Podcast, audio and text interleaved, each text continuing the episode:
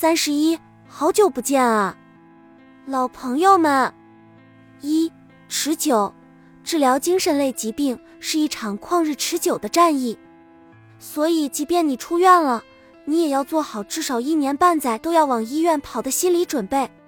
病况随着生活的起伏不断波动，药量则随着病况的变化增增减减。为了保证随时监控你的病情，也为了防止你利用药物自我了断，医生每次都只会贱兮兮的给你开大概十几天的药量。每一次看着药品弹尽粮绝，你都只能巴巴的往病院里跑，边复诊边配药。二，复诊。时隔半月，我迎来了我的第一次复诊。这次复诊让我激动万分，原因有三。首先，在我的鼓励下，我的一位朋友终于跨越了要去精神病院的心理障碍，积极去医院寻求治疗了，这让我甚是欣慰。在此。希望所有认为自己有精神疾病倾向的朋友，特别是已经出现躯体症状的，都能有寻求治疗的决心和勇气。毕竟我这么一个高仰着头颅的青春少女，也被关在精神病院这么多时日，还和这么多患者开开心心打成了一片呢。精神病院还是很好玩的。怎么说这话，感觉自己好像有点疯。三，现今。我对这次复诊万分期待的第二个原因，就是我太想念病院里的老朋友们了。根据症状轻重掐指一算，绝大多数就友应该都出院了，但弟弟肯定是在的，这点没跑。仔细想想，没找到监控之前，监控姐姐应该也不大能出去。还有我可怜的小朵朵，小可怜啊！我太有心切，却没成想刚到医院。我这个老司机就翻了车，病院挂号只能用现金。我怎么把这事给忘了？可是现代社会哪个年轻人揣着手机还能再带现金的？于是万般无奈下，身无分文的我和我朋友只能厚着脸皮，红着脸一直向着旁边的各位叔叔阿姨进行着支付宝换现金活动。一位患者的妈妈好心好意的决心帮助我们。结果，她患病的女儿摇头晃脑的厉声阻止道：“不行呀，不行呀，我不乐意，不可以。”这位妈妈只好尴尬的停止手中的动作，不自然的说着：“哎呀，你们怎么不带现金呢？”我俩报以苦笑，没再说什么。结果，那位女儿倒是像名侦探柯南似的分析起来：“咦？”不带现金，这两个人太奇怪了。什么？好吧，我们是两个奇怪的支付宝用户。四医保，人间有真情啊！在各种东拼西凑下，我们终于凑齐了挂号费。没想到另一个打击接踵而来，我俩的医保卡都无法使用。说实话，我朋友还好，只是来确诊。而我是来配药的呀，这意味着我只能用现金买药。怎么能这样为难一个失业人员呢？醒一醒啊，我的医保卡！你未激活，我怎么办啊？箭在弦上了，你给我玩昏迷呀？真会玩啊你！五药费，最后我冷静下来，思忖再三，还是打算以退为进，先少买一点药。等我的医保卡清醒过来，再补齐也不迟。于是我战战兢兢地和医生说明了自己的想法。他仔细给我盘算着一个月的药费，最后说：“嗯，六百元。”我崩溃了，但我还没崩溃完全呢。医生紧接着又给了我重重一击：“不对，不对，你这是进口药物，要八百元的。”我。粉碎了，六，昂贵。其实对于抗抑郁药的昂贵，我早有耳闻。朵朵吃的抗抑郁药，一小颗五十元，一天要吃好几颗，跟在吃人民币似的。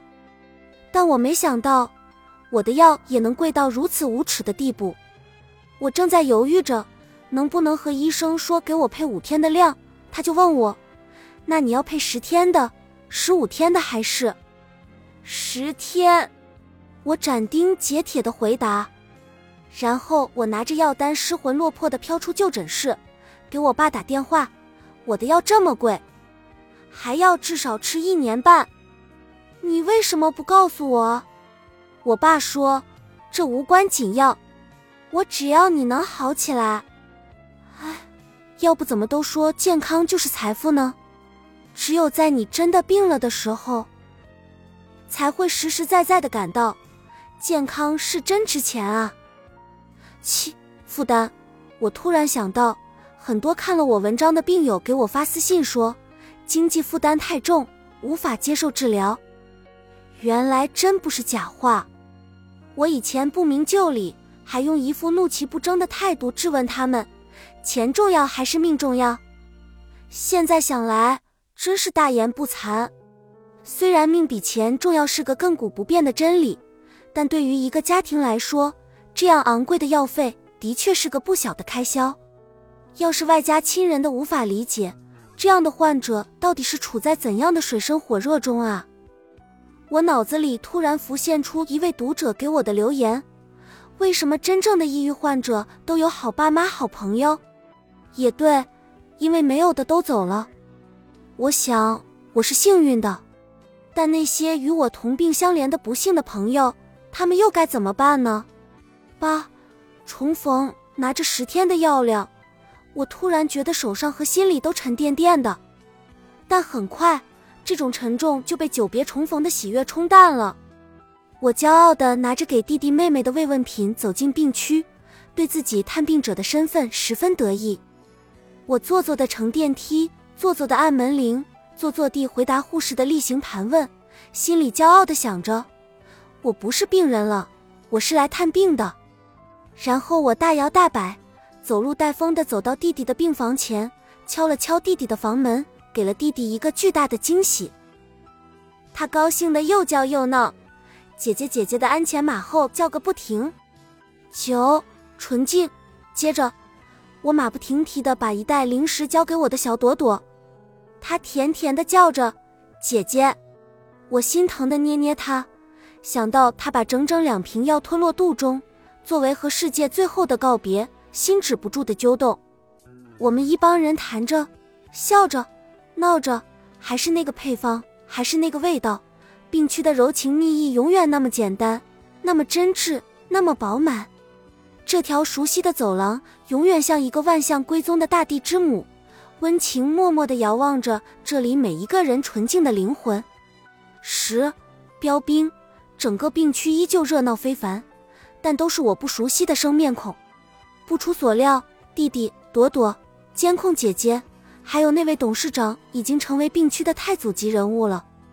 我略微审视四周，觉得好多人应该都入院不久，因为他们和我初入院时一样阴沉沉的，和现在蹦蹦跳跳的我形成了鲜明对比。我因此成了病患亲属眼中的抗抑郁模范标兵，他们都指着我，鼓励他们的患病亲属说。你看看，这小娘，宁波话，小姑娘现在多好，一定会好的，一定会好的。我耳朵竖得老长，听到这话后，立马把我嘴角笑容的弧度再往上拉了一拉，然后点头和他们致意，坚定的和他们说：“对，会好的，真的会好的。”其实。我也不知道究竟是不是会变好，我只是单纯的觉得，如果自己能给别人带来力量，这是一件很棒的事情。十一，老朋友探望完毕，我和弟弟朵朵、监控姐姐、护士们、看门阿姨一一告别，紧锁的大门一开一闭，也没有截留住我脸上的笑容。一位和我同时出门的大叔问我：“来看同学的？”我刚想点头。想了想，又摇摇头，坦白道：“我以前住在里面。”大叔露出了在我意料之中的惊讶表情。我继续说：“我来探望老朋友，我会好的，他们也会好的。”十二，特意，我一直忘了说让我兴奋的第三点，让我皮一下，因为第三点你们知道的呀，肯定就是伊迪没错了呀。所有任务完成后，我真是有点累了。我和伊迪报告自己的行程，告诉他我要回家了的打算，但他心疼我要坐太久的公交，特意从市区开车来送我。对，你们没看错，我在秀恩爱。结果他到达医院后，开心的说要去看看弟弟。好吧，大不了告别的话再说一遍。这一次我俩共同探病，我觉得意义重大。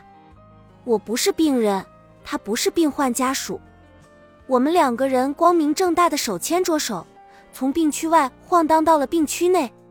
我再次走到弟弟病房门口的时候，他没有了激动，只露出了一副莫名的表情。我笑着伸开双臂和他说：“弟弟，送你个礼物。”然后伊迪就从门外现了身，弟弟高兴的喜形于色。我在想，这一次伊迪终于是真的特意来看他的了。十三，系统，伊迪陪着弟弟打牌，那位网瘾少年也参与其中。他终于脱掉了鸭舌帽，脸色红润了起来，也不再自言自语。不再和他那位看不见的朋友聊天了，所以说住院其实是一种系统治疗，对病人病情的恢复卓有成效。而大众对精神病院的误解真的太深了，包括我更文期间，好多善良的读者私信我，认为住院会延误我的治疗，甚至加重我的病情，但其实不是的，我能这么快的恢复，真的要归功于住院治疗。至少在我眼里，所有住院的朋友都是在向好发展的。而且我早说过，精神病院并不可怕。相反的，我觉得世界上再也没有这么可爱温情的地方了。所以，同病相怜的病友们，如果医生判定你们的病情需要住院，勇敢一些吧，去看看我曾触及的世界，那个无比单纯美好的地方，感受另一个人间里。阔别重逢的温暖和初心。十四，唤醒，可能真是受了累，也可能值得高兴的事太多了。和伊迪走在返程的路上，我突然心一沉，难受起来。伊迪吓得紧紧抱住我，叫着我的名字，说着宽解的话语。哦，我连享受快乐的资格都没有了。我控制不住地这样想着。眼泪啪嗒啪嗒掉落下来，听到我轻声的抽泣，一迪低头问我在哭吗？我在他怀里摇摇头，力求平复自己的心绪。我早说过，抑郁发作真的是一件很妙的事情，在当下，中了一千万元大奖都唤醒不了你对生活的热爱，一亿元的话说不定可以。当然，玩笑而已。十五，答案，我越哭越绝望。又陷入了为什么是我的窠臼？为什么是我？我想着，为什么偏偏是我？似乎真的急于寻求答案，我就真的抬起头，抓着一迪问：世界上这么多人，为什么偏偏是我得了这种病？